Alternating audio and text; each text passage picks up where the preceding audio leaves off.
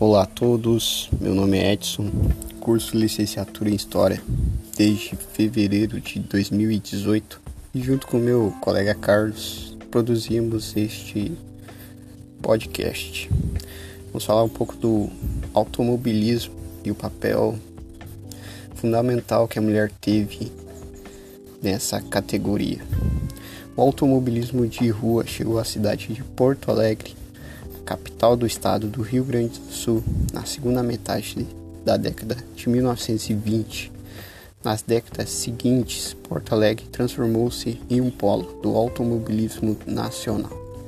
Juntamente nesta fase, no, no final da década de 1930, as mulheres que até então estavam presentes em gincanas, largadas de provas e premiações das provas automobilísticas começaram a ocupar outros espaços.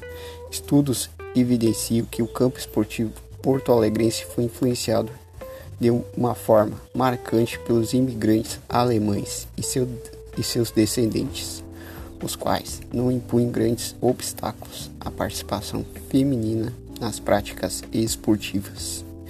O, o ato de dirigir um automóvel simboliza uma ideia de apropriação que refletia o modelo da sociedade, apenas mais um campo do protagonismo masculino, pois quem dirigia os automóveis eram os homens, as mulheres iam a carona.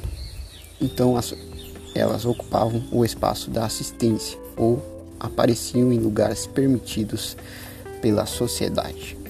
No caso do automobilismo, as mulheres eram destacadas no grid, local de largada das provas, na entrega das premiações como Miss, madrinha do evento e nas gincanas. Na maioria das vezes, as mulheres eram espectadoras ou coadjuvantes no automobilismo. Da participação das mulheres nas competições de automobilismo no Rio Grande do Sul, destaca-se a piloto Nilza Campos Hurtzel da cidade de Venâncio Aires, que iniciou sua carreira em 1938 e teve uma boa presença nas competições automobilísticas de 1938 até 1941.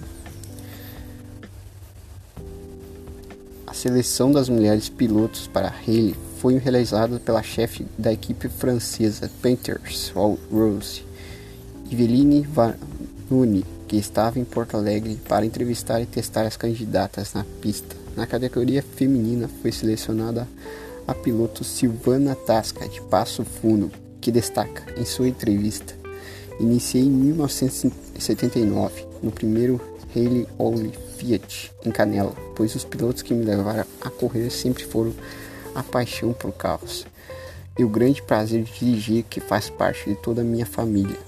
Participação da equipe feminina foi apontada como as, os diferenciais da corrida da Rally, pois nessa prova foi a primeira vez que os carros de competição utilizaram álcool como combustível em competições de automóvel no mundo. É importante destacar que ainda no Rio Grande do Sul, a piloto Maria Cristine Rosito, que iniciou no motociclismo aos 11 anos de idade, obteve várias vitórias. Cristina Rosito, como é conhecida no meio automobilístico, é, é filha do piloto Rafael Rosito, seu grande incentivador e patrocinador, que incentivou a participar desse esporte. Aos 14 anos começou a participar de corridas de kart.